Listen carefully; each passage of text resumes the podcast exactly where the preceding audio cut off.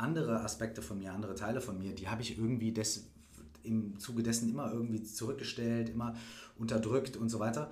Und ich habe irgendwann gemerkt, das war mir gar nicht bewusst, ne? und ich habe irgendwann aber gemerkt, ey, ich werde irgendwie immer unglücklicher. Und es ist irgendwie nicht genug oder irgendwas fehlt. Und dann habe ich gedacht, okay, mehr davon, mehr arbeiten, mehr Erfolg, mehr Geld.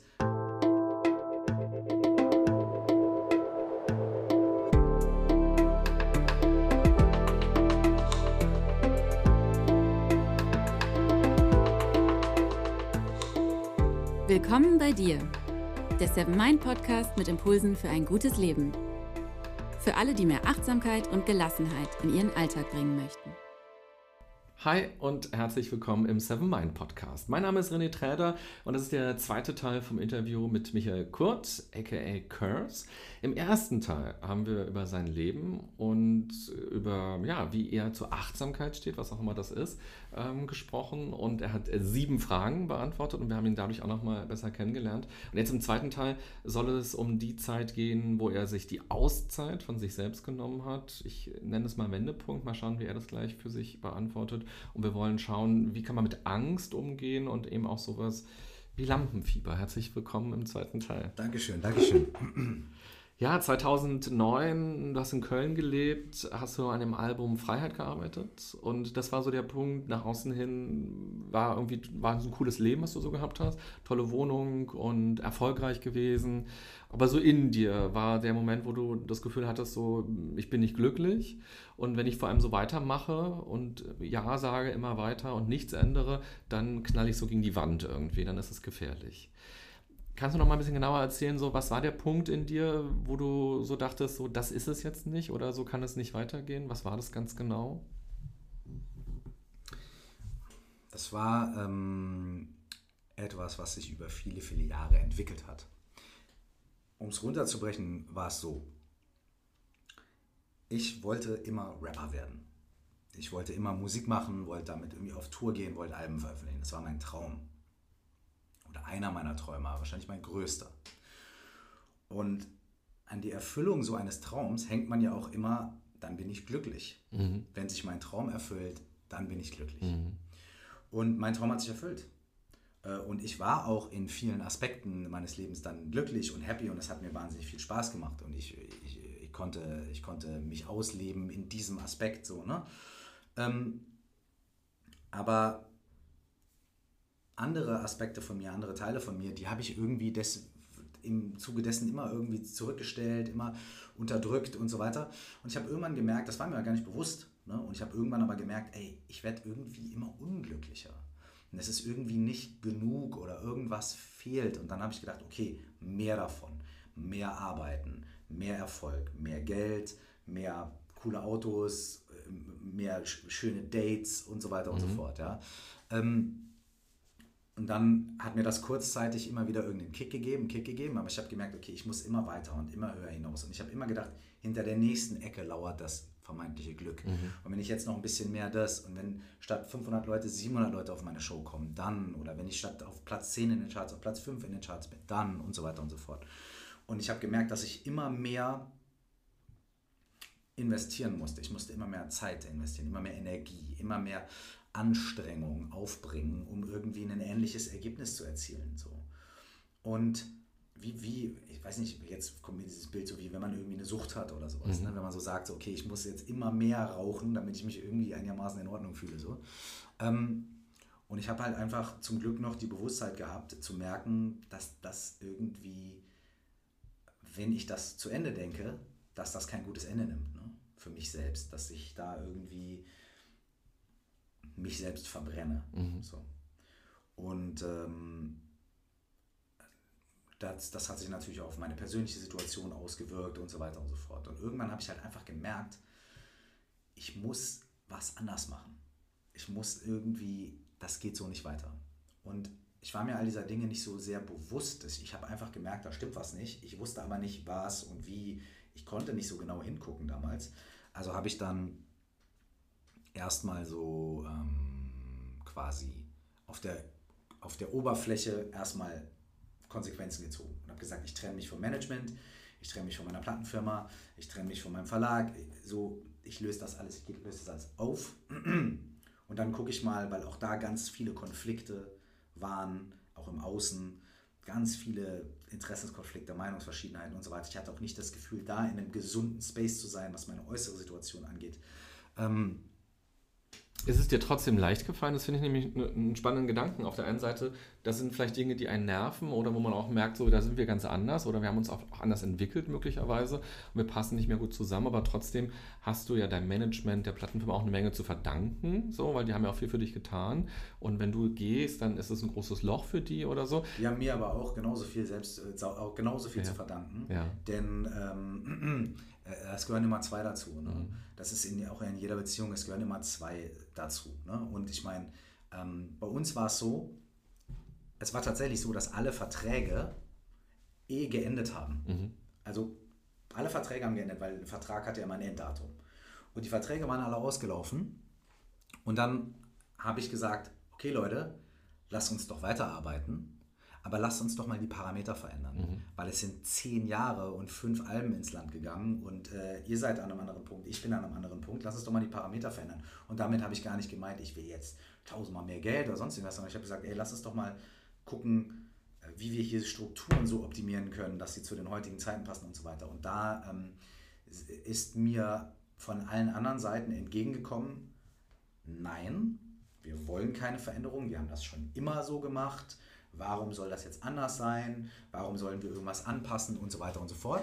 Das habe ich dann tatsächlich sogar versucht, bin in den Dialog gegangen, wir haben uns getroffen, wir haben sogar mit Anwälten gesprochen und versucht und Das heißt, es war nicht so was, wo ich gesagt habe, okay, fickt euch, sondern ich habe gesagt, hey, wir müssen, also super, aber we have to change. Mhm. Wir müssen uns entwickeln. Mhm. Und von der anderen Seite kam halt die klare Ansage, wir haben kein Interesse an Veränderung, mhm. wir haben kein Interesse an Entwicklung. Und das war für mich aber ein Punkt in meinem Leben, wo ich gesagt habe, ich muss mhm. Veränderung und Entwicklung haben. Mhm. Weil ich mich schon verändert und entwickelt habe und das muss ich jetzt auch darstellen. Mhm. Sonst, äh, also, und ich war wirklich an einem Punkt, wo ich gesagt habe, ich, ich kann nicht in denselben Strukturen bleiben. Ich kann nicht das Gleiche, ich kann nicht so weitermachen wie mhm. bisher, es geht nicht. Mhm. Und daraufhin habe ich dann halt gesagt, okay, ich hätte gerne Veränderung, ihr hättet gern keine. Wir werden uns nicht einig und that's it. Mhm. So. Äh, und das war der Punkt. Und äh, natürlich äh, hat dann mein Manager irgendwie gesagt, so, ja, äh, das äh, was?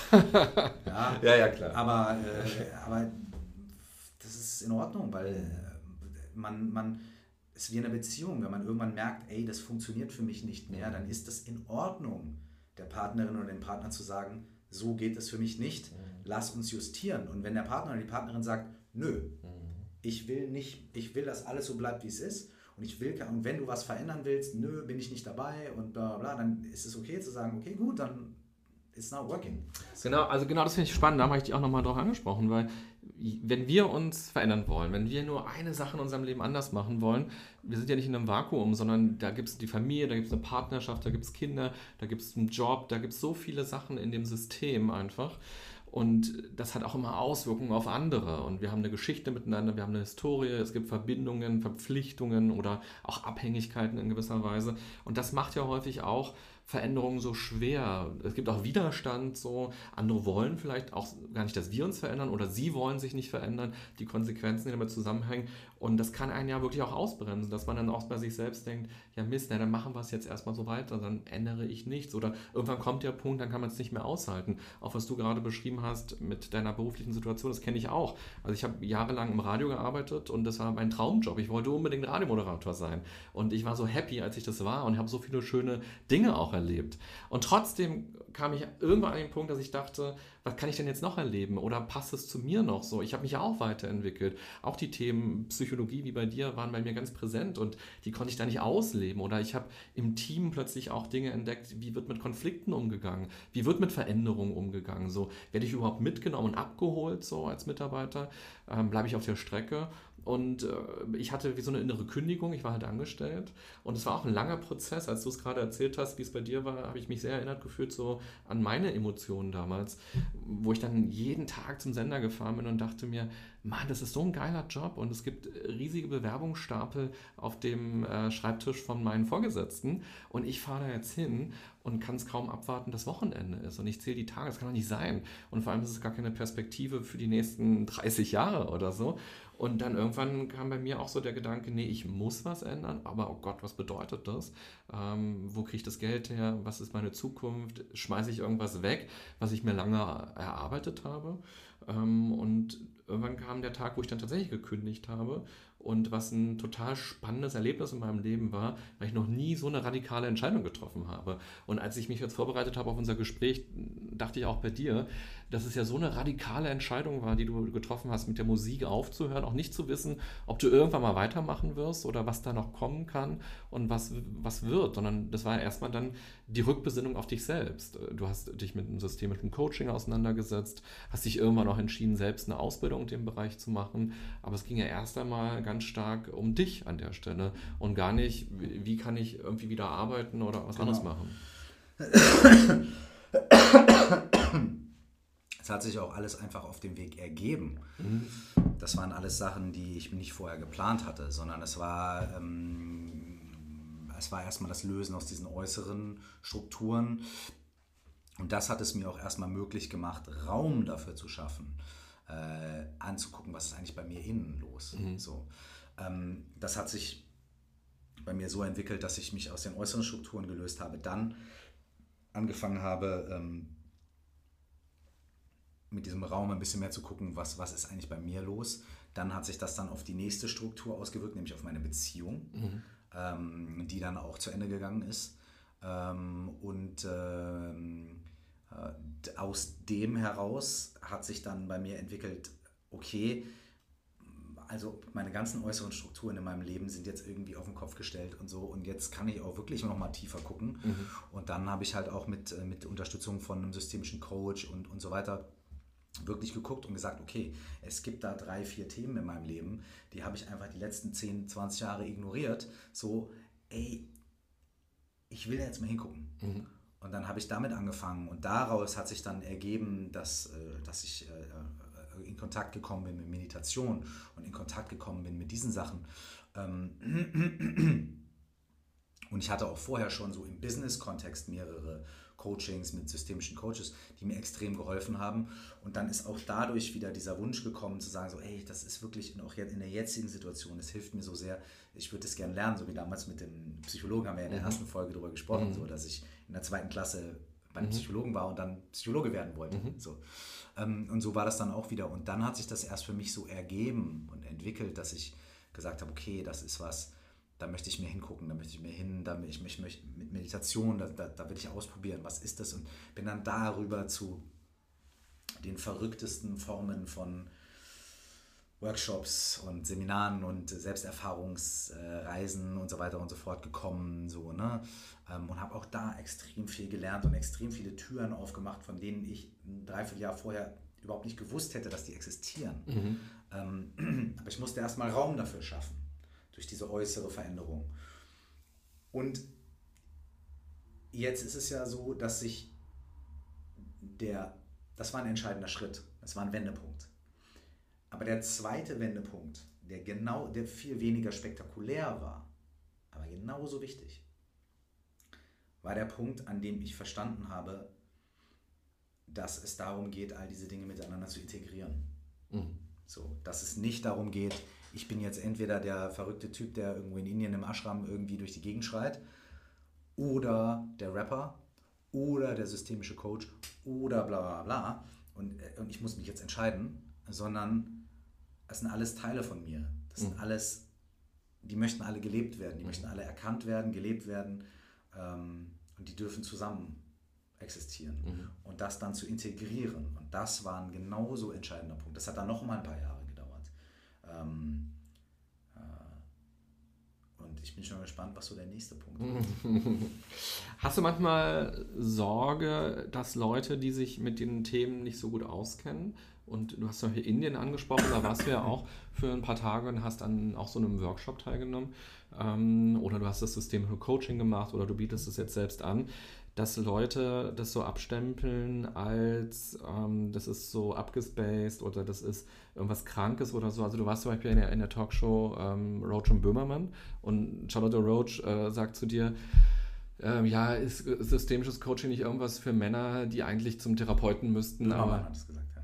Ah nee, sie hat es, glaube ich, gesagt, oder? Ich habe es gestern noch gesehen. Echt, ja? ja. Sie hat es gesagt? Ja. Okay. Ich dachte, Böhmermann hat es gesagt. Ich habe es gestern noch auf YouTube mir angeschaut. Ah, okay, okay. okay. Und, äh, ja. und sie fragt es. Und ich dachte so, oh, was für eine reingekotzte Frage. Ja. So. Ähm, Aber ist dir was aufgefallen, was danach passiert ist? Das war, du warst so sehr still auch. Also du hast wenig, fand ich, erzählt und gesagt. Mhm. Was ist danach passiert aus deiner Sicht? Ähm, ich habe ähm, ich habe in der ganzen, also äh, das Interessante ist bei der Sendung, ne? das war für mich total, das war ein total interessantes Erlebnis.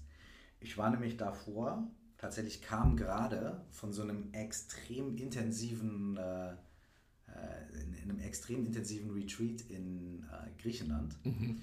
Ähm, das heißt Path of Love und das ist eine der krassesten Dinge, die ich in meinem Leben gemacht habe. Ähm, und da habe ich, nachdem ich das gemacht habe, ich auch mehrmals dort gestafft, das heißt geholfen, das auszurichten. Und das ist was, wo Menschen unglaublich transform äh, unglaubliche Transformationen erleben können. Und ich war gerade einen Tag oder sowas von dort wieder zurück. Und ich war halt in so einem Space, in dem ich sehr genau geguckt habe bei mir, so was passiert. Mhm. Und in dem ich sehr genau bei anderen Menschen geguckt habe, so was passiert. Und mhm. ich war in einem kompletten so in einem ganz, ganz, ganz intensiven inneren Space. Und ich habe da gesessen und ich, es war für mich, diese gesamte Sendung war für mich wie ein, äh, wie ein extrem belustigender Film, der da abgelaufen mhm. ist. Ich habe das extrem genossen, äh, mir das anzuschauen, was da passiert. Aber ich war alles andere als in so einem, okay, und jetzt springe ich in die, weil ist ja klar, was in so einem Kontext gefordert ist, ist äh, sofort schnell den, den Spruch raushauen, ein plakatives Bild bringen, äh, irgendwo reingrätschen, einen dicken Spruch machen, lustig, za, ba, ba und so weiter. Das heißt, es ist eine Kommunikation, die auf einer ganz bestimmten mhm. Ebene stattfindet. Und ich war halt überhaupt nicht auf dieser Ebene gerade. Mhm. Ähm, und deswegen habe ich mir die Freiheit genommen, die Frage, die mir gestellt wurde, tatsächlich ernst zu nehmen. Mhm. Und tatsächlich kurz nichts zu sagen, sondern in mich reinzuhorchen und zu sagen, hm, da sagt jemand, ist systemisches Coaching, ist das nicht was für Männer, die eigentlich, für Männer, Manager, die eigentlich zum Therapeuten müssten, aber sich das nicht trauen? Da habe ich gedacht, okay, diese Frage lasse ich mal kurz auf mich wirken. Was steckt denn da drin in dieser Frage so? Und äh, während sich bei mir so ein Gefühl eingestellt hat und die Antwort gekommen ist, ist die Sendung weitergegangen. Mhm. Denn man hat in so einer Sendung keine fünf Sekunden Zeit mhm. zum Reflektieren, sondern man hat in dieser Sendung gefälligst sofort eine flippige Antwort zu geben. Und deswegen ist diese Frage auch nicht beantwortet worden. Und äh, das war für mich aber auch in Ordnung, weil das war äh, für mich in, in mir drin in dem Moment die perfekte, also es war, das war, okay, diese Frage, es gibt in diesem Kontext, in diesem Moment, gibt es diese Antwort. Nicht fünf Sekunden später hätte es eine gegeben, aber das war total in Ordnung. Ich habe mich da auch nicht über, nachher haben ganz viele Leute zu mir gesagt, ja, du hast fast gar nichts gesagt in der Sendung mhm. und so. Ähm, aber wenn du mir da mal zuguckst, ich sitze da die ganze Zeit und bin schwer amüsiert und am Lachen mhm. und äh, äh, fand das total spaßig und habe mich total gefreut, aber ich glaube, ich war für die kein besonders produktiver Gast. Ähm, ich bin auch dann nie wieder eingeladen worden in so eine Sendung, ähm, weil ich einfach auf diesem Level da gar nicht irgendwie mitspielen wollte, so oder konnte oder mhm. so. Und auch ich fand das auch nicht doof. Es war halt einfach nicht das, was in dem Moment für mich gepasst hat. So. Ähm, und ja, ich glaube, dass ganz viele Leute ähm, bei dem Begriff Coaching tausende von Assoziationen haben äh, oder bei dem Begriff Meditation und so weiter und da Sachen in einen Topf werfen und so weiter und so fort. Und viele ja vielleicht auch recht haben, mhm. weil natürlich ist die Antwort auf die Frage von Charlotte Roche, ja, selbstverständlich machen viel, ganz bestimmt viele Manager, Männer gehen irgendwo zum Coaching, weil sie sich nicht trauen, zum Therapeuten zu gehen. Bestimmt. Ist das negativ? Wahrscheinlich nicht. Vielleicht entdecken sie dadurch was und so weiter. Es gibt aber auch bestimmt ganz viele Leute, die zum Therapeuten gehen. Es gibt auch bestimmt ganz viele Leute, die Coachings machen, die irgendwie bleiben. Und außerdem bin ich der Meinung, dass es jedem Menschen gut tun würde, eine Therapie zu machen, mhm. zum Therapeuten zu gehen, mit jemandem zu sprechen. Das ist für jeden Menschen toll. Das heißt, äh, da, so, es gibt eine Antwort auf die Frage, es gibt auch eine differenzierte Antwort auf die Frage. Ähm, und äh, äh, deswegen sterben ja auch Fernsehtalkshows aus und Podcasts werden immer beliebter, mhm. weil die Menschen auch Bock drauf haben, auch mal eine differenzierte Antwort auf eine Frage zu bekommen. Ja, und auch nicht nur plakative Fragen, also auch so ein ehrliches Interesse, weil das die Frage, du, du, hast sie ja gerade schön beantwortet. Äh, da kann man ja durchaus Ja sagen, aber auch Ja, aber und Ja, nein und so. Aber das ist, hat natürlich oft gar keinen Platz. So. Und der genau. Podcast genau. bietet genau diesen, diesen Platz. Dann lass uns mal abschließend. Ähm, Eine Sache nur ja. noch dazu. Und zwar, ich sage das öfter, ich sage, diese Themen Coaching, Meditation und so weiter, ne, die sind jetzt vielleicht in, in unserer Gesellschaft an so einem Punkt, wo Rapmusik vielleicht irgendwie vor 10 oder 20 Jahren war. Wenn ich früher gesagt hätte, ich bin Rapper, da kamen die Leute gleich so mit Yo, Yo, Yo, Motherfucker. Mhm. Ja? Und wenn ich jetzt sage, ich bin Rapper, dann sagen die Leute, ah krass, cool. Mhm. Das ist salonfähig. Das ist jetzt, ist es ein Beruf. Mhm. Rapper sein ist ein richtiger Beruf. Mhm. Äh, ich bin jetzt gerade auch in einer, in, einer, in einer, Fortbildung, in einer, in einer Weiterbildung, internationale Weiterbildung mit äh, Therapeuten und so weiter aus, aus der halben Welt. Und in der Vorstellungsrunde habe ich gesagt, ich bin Rapper. Und da, da haben natürlich alle aufgehorcht, aber das war jetzt nicht so oh mein Gott, mhm. so, sondern so, okay, krass, ah ja, und dann zwei Sätze Hintergrund, okay, haben die Leute es verstanden. Vor 10, 20 Jahren habe ich mich gar nicht getraut zu sagen, ich bin Rapper. Und mittlerweile hat sich das irgendwo angesiedelt. Und ich glaube auch, dass wir in einigen Jahren auch äh, Meditation, Achtsamkeit und all diese Sachen viel mehr in der noch viel mehr in der Gesellschaftsmitte mhm. wiederfinden und dann auch die Leute differenzierter darüber sprechen mhm. können. Ja, total. Ich glaube auch, man muss einfach Erfahrungen damit auch sammeln, ja. weil dann wird man auch, glaube ich, anders drauf schauen. Lass uns ein bisschen bewusster auf das Thema Angst schauen und ähm, Lampenfieber. Einfach deshalb würde ich gerne mit dir darüber sprechen wollen, weil du eine, eine, große Bühnenerfahrung hast und ich glaube, du kannst den Hörerinnen und Hörern auch eine ganze Menge mitgeben, wie man damit umgehen kann, weil auch du selbst hast Lampenfieber immer noch und es gab ähm, von dir so, ein, so, eine Geschichte oder so einen Punkt, wo du selbst gemerkt hast, so ich muss dieses Lampenfieber annehmen und daraus was machen. Das war, glaube ich, noch vor deinem ersten Album. Da warst du in Köln auch und ähm, solltest als Vorband auftreten, als Voract auftreten ähm, zu Jay-Z. Ja. Und ähm, plötzlich hattest du total viele Gefühle so im Körper und die dich irgendwie so gelähmt haben, die dir Angst gemacht haben und die dich abgehalten haben. Und du hast dann tatsächlich diesen Auftritt abgesagt. Ja Danach ging es dir dann spontan gut, so ja. eine spontane Heilung quasi, ja. wo man ja auch schon merkt, wie viel Psyche so in unserem Körper drin steckt. Und das war für dich der Punkt zu sagen, okay, ich habe gerade was Spannendes gelernt, so nämlich so mein Körper hat mir was signalisiert, aber das eigentliche Learning findet statt, wenn ich trotz Lampenfieber oder trotz Bauchschmerzen auf die Bühne gehe. Was für Tipps hast du für Leute, die zum Beispiel vor Menschen reden müssen, die im Vorstellungsgespräch bibbern, ähm, die nach vorne wollen oder vielleicht auch schon Smalltalk furchtbar finden, neue Leute kennenlernen? Also wie kann man aus dieser Angst was Produktives machen? Also ich glaube, das allererste ist, ähm, ich glaube immer, wenn ich das Gefühl habe, dass das, was ich da fühle und das, was da ist, dass das falsch ist und ich muss das weghaben und ich muss mich dagegen stellen und ich muss das lösen, dann begebe ich mich schon in eine Falle, weil ich dann ja das Gefühl habe, wenn ich es nicht schaffe, das wegzumachen und wenn ich es nicht schaffe, das zu lösen, dann habe ich versagt. Mhm. Dann habe ich nicht nur, bin ich nicht nur dadurch falsch, dass ich mich so fühle, ich bin auch noch zusätzlich dadurch falsch, dass ich es nicht wegkriege. Mhm. So. Und das ist, eine, das ist eine, eine ganz große Falle und das ist auch nicht die Wahrheit. Die Wahrheit für mich ist, dass solche Sachen absolut real sind. Wir haben halt einfach vor manchen Dingen Schiss. Äh, wir fühlen uns in manchen Situationen wohler und unwohler und das ist äh, einfach erstmal normal und ein Teil von der Persönlichkeit, die wir haben. So. Und deswegen finde ich, ist der erste Schritt zu sagen, okay, das ist halt so. Ich fühle mich halt so. ich habe immer noch Lampenfieber, bevor ich auf die Bühne gehe. Jedes Mal. Mhm. Auch wenn ich nur vor 50 Leuten in irgendeinem Kellerclub stehe, habe ich derbe Lampenfieber. Und ich habe äh, in den letzten 20 Jahren bestimmt weit über 1000 Auftritte gemacht. Würde ich jetzt mal mutmaßen. Ich habe immer noch Lampenfieber. Und das ist, das geht nicht weg.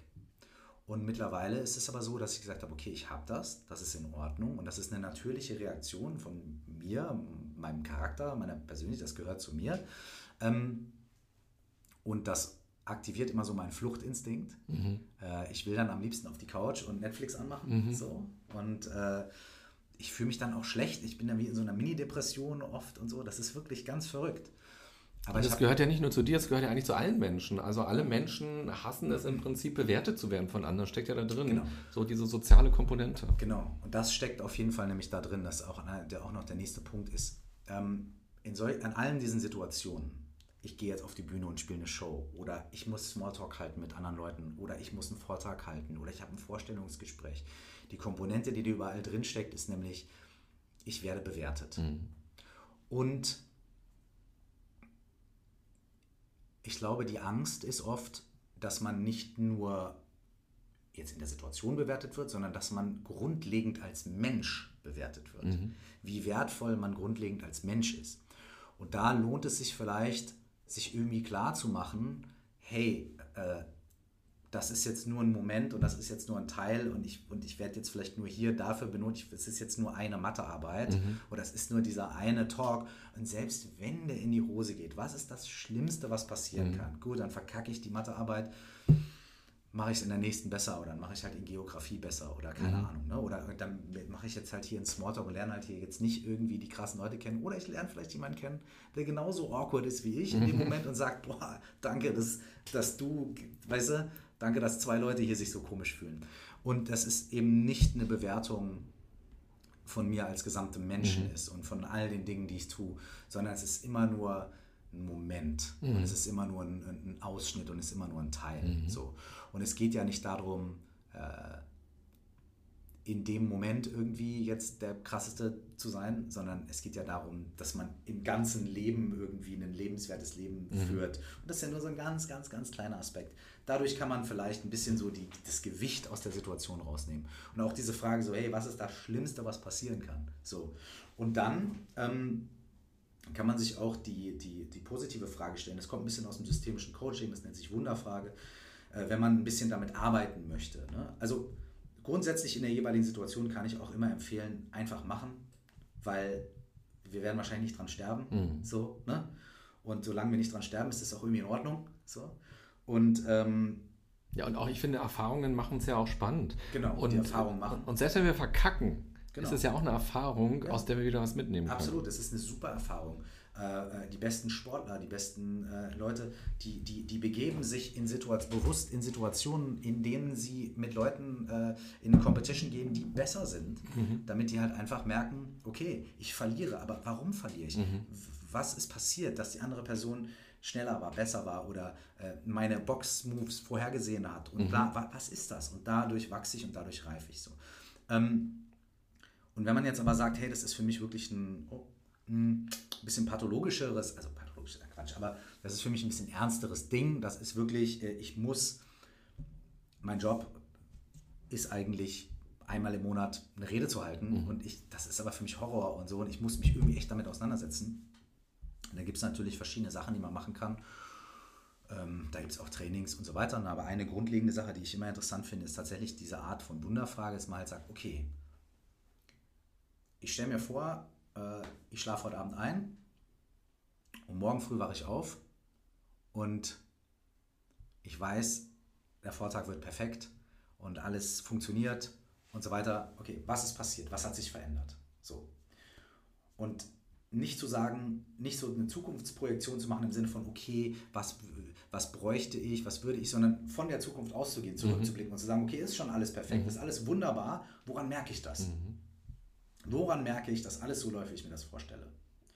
Und aus der Perspektive zurückzuschauen und zu sagen, so, ah ja klar, meine Körperhaltung ist ganz anders. Ich, ich sehe mich dann da auf, der, auf dem Podium stehen und bin offen und alles ist hell und ich habe eine aufrechte Körperhaltung und äh, ich lächle und bin ganz ruhig. Ich atme vielleicht ruhig und äh, die Leute äh, und so weiter und so fort. Da hast du doch schon sofort Daten. Mhm. Du sammelst sofort Daten, nämlich aufrechte Körperhaltung, tiefes Atmen, Lächeln, so.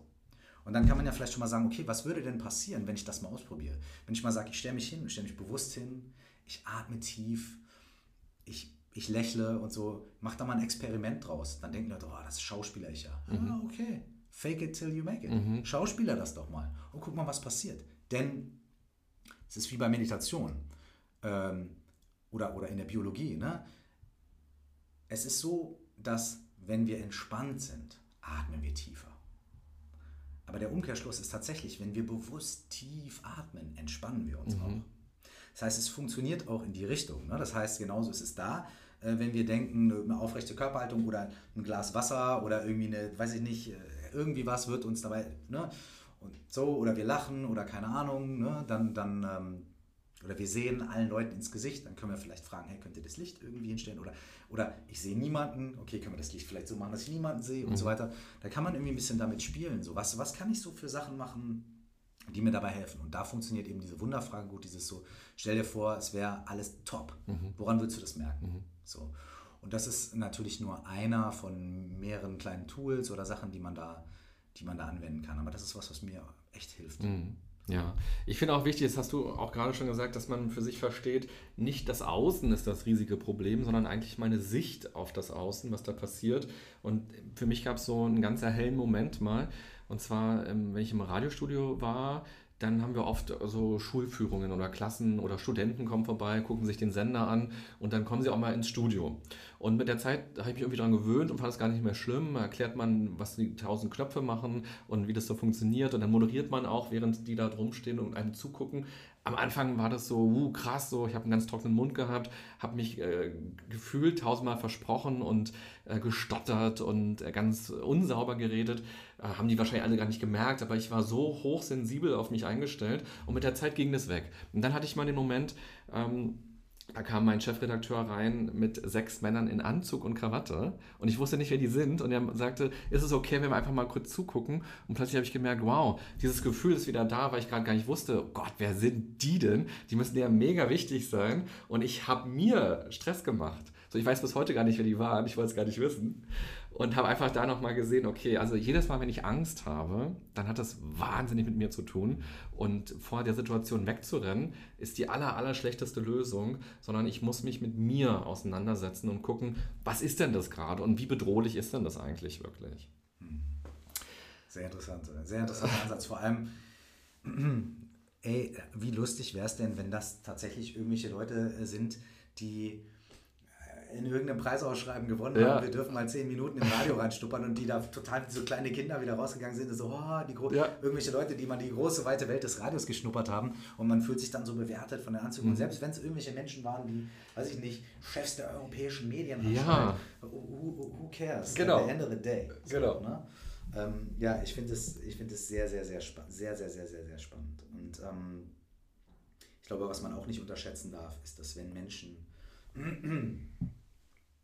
Ich glaube, dass oft Menschen uns gar nicht so missgünstig Mhm. gesonnen sind, Mhm. wie wir denken. Ja. Ich glaube, dass viele Leute auch wissen, wie schwierig das ist, einen Vortrag zu halten äh, und so weiter, dass da ganz viele Leute im Publikum sitzen, die sich denken so, boah, wenn ich jetzt da oben wäre, ey, boah, Alter, ich bin Mhm. froh, dass ich das nicht machen muss und Mhm. so, ne? Und, äh, und, ähm, und ich glaube auch, dass es in Ordnung ist, ähm, es auch in Ordnung ist, äh, wenn es nicht jedem gefällt. Ja. Und es auch in Ordnung ist, wenn Leute da sind und sagen, du, das fand ich scheiße. Mhm. So, das hat mir gar nichts gebracht. Mhm. Dass das auch echt in Ordnung ist. Mhm. Äh, denn äh, wenn du, überleg dir mal, wie schwierig das ist, wenn du dich mit zehn Freunden treffen willst und du willst ein Restaurant aussuchen. Mhm. Überleg mal, wie schwierig das ist. Und dann überleg mal, wie schwierig das ist, vor 100 Leuten einen Vortrag zu halten, der allen gefällt. Impossible. Ja, jeder hat einen anderen Geschmack und warum sollte dann auch der Vortrag allen gefallen? Absolut. Michael, wir haben über wahnsinnig viel gesprochen. Das war ein sehr langes Interview. Der erste Teil war mega lang, der zweite ist jetzt ein bisschen kürzer. Wenn du eine Message jetzt nur in die Welt geben könntest, einen Gedanken jetzt am Ende des Interviews, welcher wäre das? Ähm, Entspannung ist immer eine gute Idee. ähm, in vielen Situationen ist die beste erste Hilfe, kurz für einen Moment mal durchzuatmen, sich zu entspannen und mal einfach zu schauen, fühle ich meine Füße auf dem Boden, atme ich vernünftig, was ist gerade bei mir los. Ähm, bisschen Aufmerksamkeit auf sich selbst zu lenken, auf die inneren Vorgänge. Und äh, oft passiert dann schon was. Mhm. Und oft reicht schon eine Minute. Und ähm, das ist äh, manchmal viel einfacher, viel direkter, viel wirksamer als irgendwelche krassen Tools und irgendwelche verrückten Techniken. Mhm. So, ähm, sich einfach einen Moment zu nehmen und mal zu gucken, was ist eigentlich los bei mir, reinzuhorchen. Ähm, das habe ich ganz am Anfang gesagt und das sage ich auch ganz am Ende. Es ist wie eine kleine Wunderwaffe, die mhm. uns allen zur Verfügung steht. Ähm, ich kann nur empfehlen, das auszuprobieren. Mhm. Schön. Wer mehr von dir will, kann ganz viel kriegen. Es gibt den Podcast, äh, du hast ein Buch geschrieben, du machst Musik. Wo soll man sich am besten im Internet oder wo auch immer hinwenden, um dich zu finden? Mein Künstlername ist Curse, C-U-R-S-E. Und deswegen gibt es die Website curse.de. Äh, da, da wird man dann auch weitergeleitet auf YouTube. Ich habe natürlich ein Instagram und Facebook und YouTube und so weiter. Es gibt eine, ähm, ich habe eine Facebook-Gruppe, mhm. ist die äh, ähm, Facebook-Gruppe zu, zu meinem Buch und zu dem Podcast. Äh, das ist ganz schön, da tauschen sich die Leute irgendwie aus. Und ähm, ansonsten natürlich den Podcast, der heißt Meditation, Coaching and Life. Den findet man überall, wo es Podcasts gibt. Mhm. Ähm, und ja, ich freue mich, wenn jemand Bock hat, mehr zu hören. Garantiert, ich bin mir ganz sicher. Dann sage ich vielen Dank, dass du hier warst. Dankeschön vielen Dank, dass wir so lange geredet haben und sehr, über so viele spannende Sachen vor allem. Vielen Dank für die guten Fragen und äh, für, die, für, für den offenen Raum. Und vielen Dank für die Zeit, Antworten geben zu dürfen. Mhm. Gerne. Alles Gute für dich. Gleichfalls, danke.